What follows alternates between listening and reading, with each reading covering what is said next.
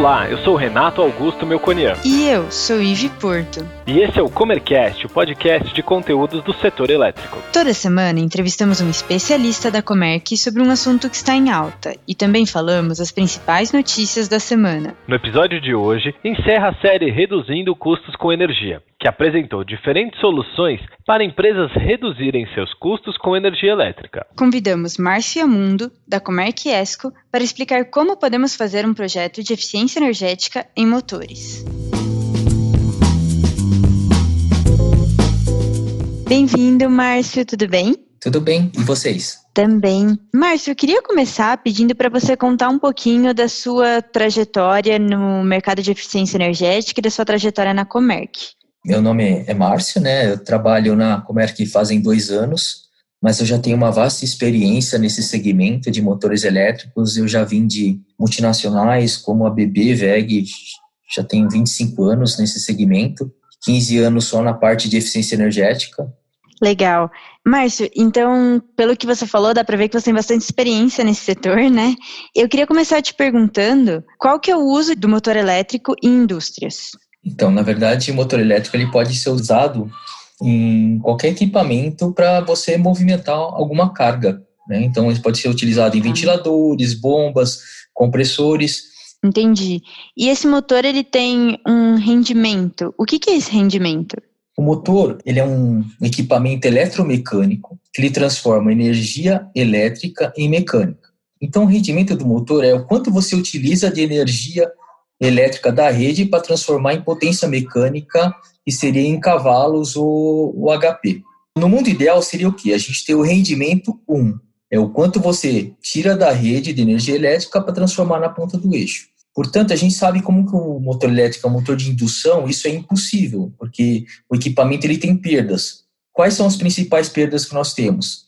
A principal perda é por efeito de Joule, calor. Aonde? Uhum. No estator, no rotor, no ferro perdas por dispersão. Temos também as perdas aonde? Por ventilação e atrito. Então, o rendimento é a relação entre a potência de entrada e saída que você tem do equipamento. Atualmente, os fabricantes buscam sempre melhorias contínuas, sempre buscam essas melhorias para o quê? Para você diminuir essas perdas, assim você consegue incrementar rendimento. Quer dizer, o motor vai ficando com melhores rendimentos porque vai diminuindo essas perdas. E esse rendimento, é, ele fica a critério de cada fabricante ou existe um parâmetro? Não, na verdade existem leis que os fabricantes eles devem ser seguidos. Né? Então tem a própria decreto-lei de 10.295 de 2002 que estabeleceu limites é, mínimos de rendimentos que os fabricantes deveriam seguir. Atualmente nós temos uma portaria interministerial de 29 de junho de 2017 que estabeleceu um cronograma para que todos os fabricantes possam estar adequando os rendimentos ao nível IR3. Porque até o ano passado, quando você comprava um motor elétrico novo, você tinha a possibilidade de estar comprando um motor de nível e rendimento IR2, o IR3, IR4 ou até IR5 que existe. Mas, assim, hoje, ah, atualmente, o nível de rendimento estabelecido por essa portaria é o IR3. Então, qualquer motor que você se compra hoje no Brasil já vem com esse nível IR3 que é de acordo já com, com as normas da, da Europa. Então a gente tem essa lei, né, que determina qual é o parâmetro, tem esse cronograma do IR3 que você falou, mas quais pontos eu devo levar em consideração para ver se o, os motores da minha empresa precisam de um projeto de eficiência? São vários pontos que a gente tem que levar em consideração. É, a gente tem que alinhar sempre eficiência e a confiabilidade. Então, o seu equipamento, além de ser eficiente, ele tem que ser confiável para atender a aplicação que está sendo exigida. Então, alguns pontos que a gente sempre tem que levar seria o quê? A idade dos motores, o seu tempo de operação, a quantidade de reparos que foi já executada naquele equipamento, a possibilidade de redimensionamento e análise de processo. Idade dos motores, vocês terem uma ideia, a idade do, do motor elétrico no Brasil é atualmente 18 anos. Então, portanto, é, o que acontece? Os motores elétricos no Brasil já são bem antigos. É, o Parque Fabril Brasileiro é um, é um parque muito oportuno para você fazer trabalhos de melhorias em, em, eficiência energética em motores. Você tem uma ideia, na Alemanha, que é o país de referência quando se fala em eficiência energética, a idade média do, de motores elétricos são 5 anos. Tempo de operação. Tempo de operação ideal para se fazer um trabalho é de aproximadamente 15 horas dia. Abaixo desse tempo, você começa a aumentar significativamente o tempo de retorno de investimento. Então, você tem que ter pelo menos, no mínimo, 15 horas de operação dia do equipamento para se tornar atrativo um trabalho de eficiência energética no equipamento. Isso quer dizer, por exemplo, se eu tiver um equipamento, tiver um motor, mas ele não estiver trabalhando por essas 15 horas que você falou, então não faz sentido fazer esse estudo de eficiência, é isso? Não é que não faz sentido, é que acontece. Normalmente, a gente está falando de empresas, motor elétrico é, é, um dos maiores consumidores de energia de um parque fabril. Então, nós estamos falando de uma empresa que tem 200, 300, mil, 5 mil motores instalados. Então, o que acontece? É, ele tendo em vista, para você fazer um trabalho de eficiência energética, para você ter um melhor retorno, seria é, indicado, ali, primeiramente, trabalhar nesses equipamentos que têm mais tempo de operação, para depois você pensar em nos motores que você teria um menor tempo. Legal, então é mais uma questão de progressão, né? De eu começar por onde eu estou usando por mais tempo no dia, é isso? Exato, é onde eu, é, vai ser onde você tem maior consumo. O motor que trabalhando mais tempo, ele vai consumir mais, na, vai ter o um maior consumo na sua empresa. Por isso que seria um foco de você, uh, aquele motor que trabalha mais tempo, seria o foco para você fazer primeiramente o projeto de eficiência nele. Temos o impacto também do, do reparo né, nos motores. É, para vocês terem uma ideia, motores que já foram rebobinados, é um fator importante até de impacto no rendimento do equipamento, porque se tem perda de 1 a 5% de rendimento a cada rebobinagem. Isso varia de acordo com o tipo de falha, o tipo de reparo, os tipos de procedimentos que são feitos no reparo do equipamento, mas assim, estudos mostram que você tem perda de 1 a 5%.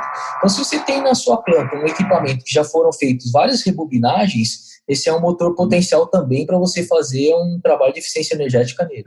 Temos também a parte de redimensionamento. Então, o que acontece? Os motores, para trabalhar dentro dos rendimentos nominais, ele deve operar na faixa de 75% a 100% de carga. O motor de 75% a 100% de carga, nós consideramos que esse motor está bem dimensionado para a aplicação. Então, é, se você tem um motor por mais novo que você tenha, e ele esteja trabalhando na faixa de seus 30%, 40% de carga, esse motor, o que acontece? Está mal dimensionado para carga.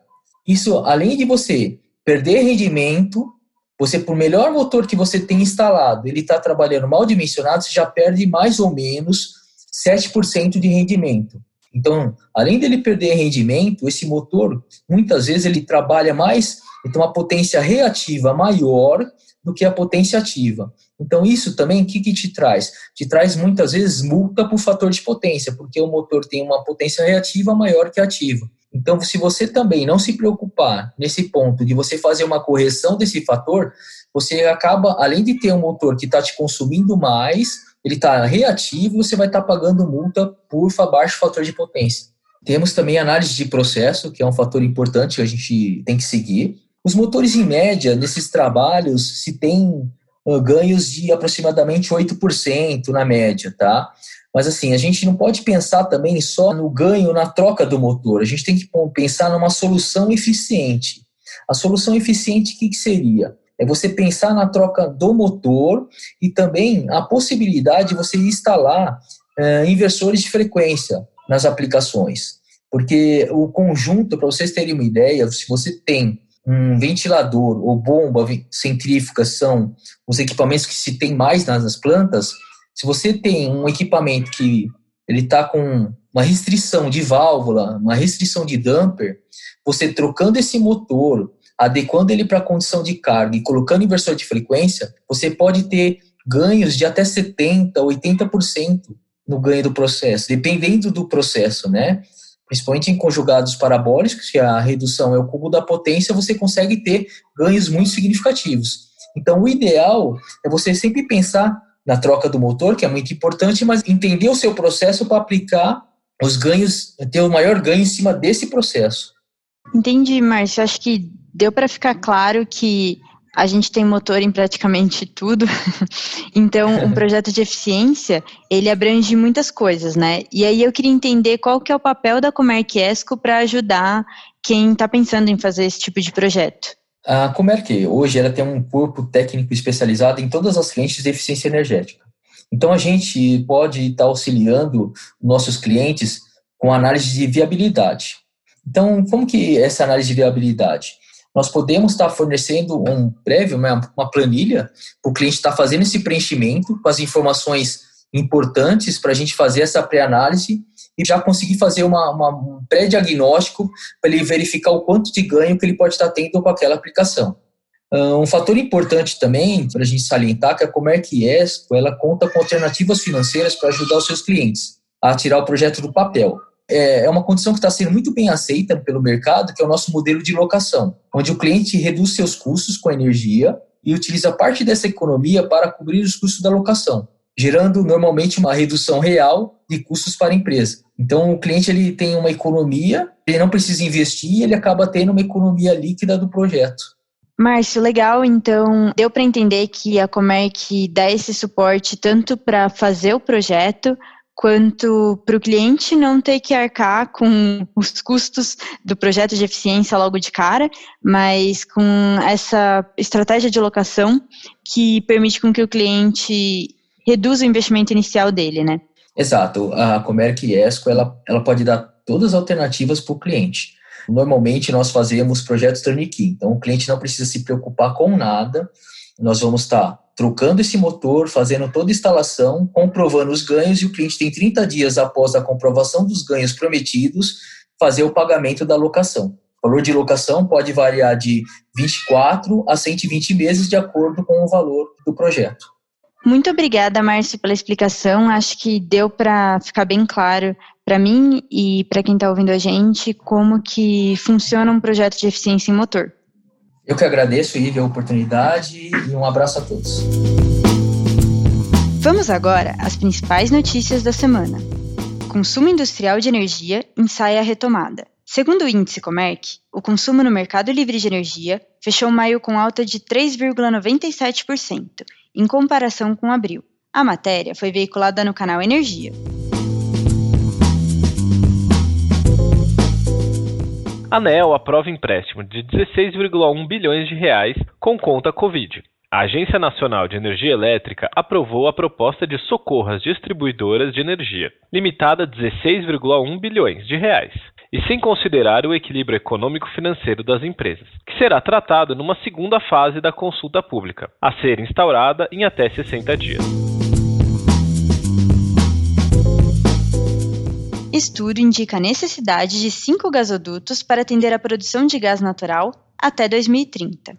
O planejamento setorial prevê a construção de cinco gasodutos ligados à unidade de processamento de gás natural, de modo a conseguir atender a produção de gás natural no Brasil até 2030, conforme o Plano Indicativo de Processamento de Gás Natural. Para essa nova infraestrutura, o estudo aponta 11 opções, que devem levar a investimentos da ordem de 40 bilhões em quatro estados brasileiros. Gostou desse episódio? Ficou com alguma dúvida ou tem alguma sugestão de tema para o Comercast? Mande para a gente em faleconosco.comerc.com.br ou nas redes sociais. Até, Até a próxima. próxima.